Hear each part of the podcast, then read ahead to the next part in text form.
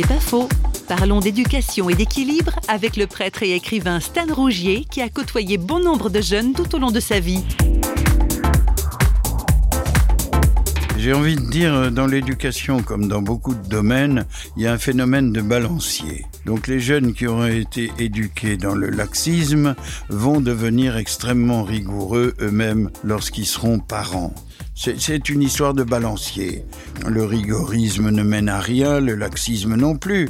La sagesse est toujours une espèce de marche sur la crête. Hein. en montagne, moi j'ai souvent marché sur des crêtes. Il y a le versant d'un côté, il y a le versant de l'autre. Aucun des deux n'est intéressant.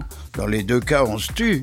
Donc restons sur la crête. Il faut un juste milieu entre deux excès. C'est pas faux, vous a été proposé par Parole.fm.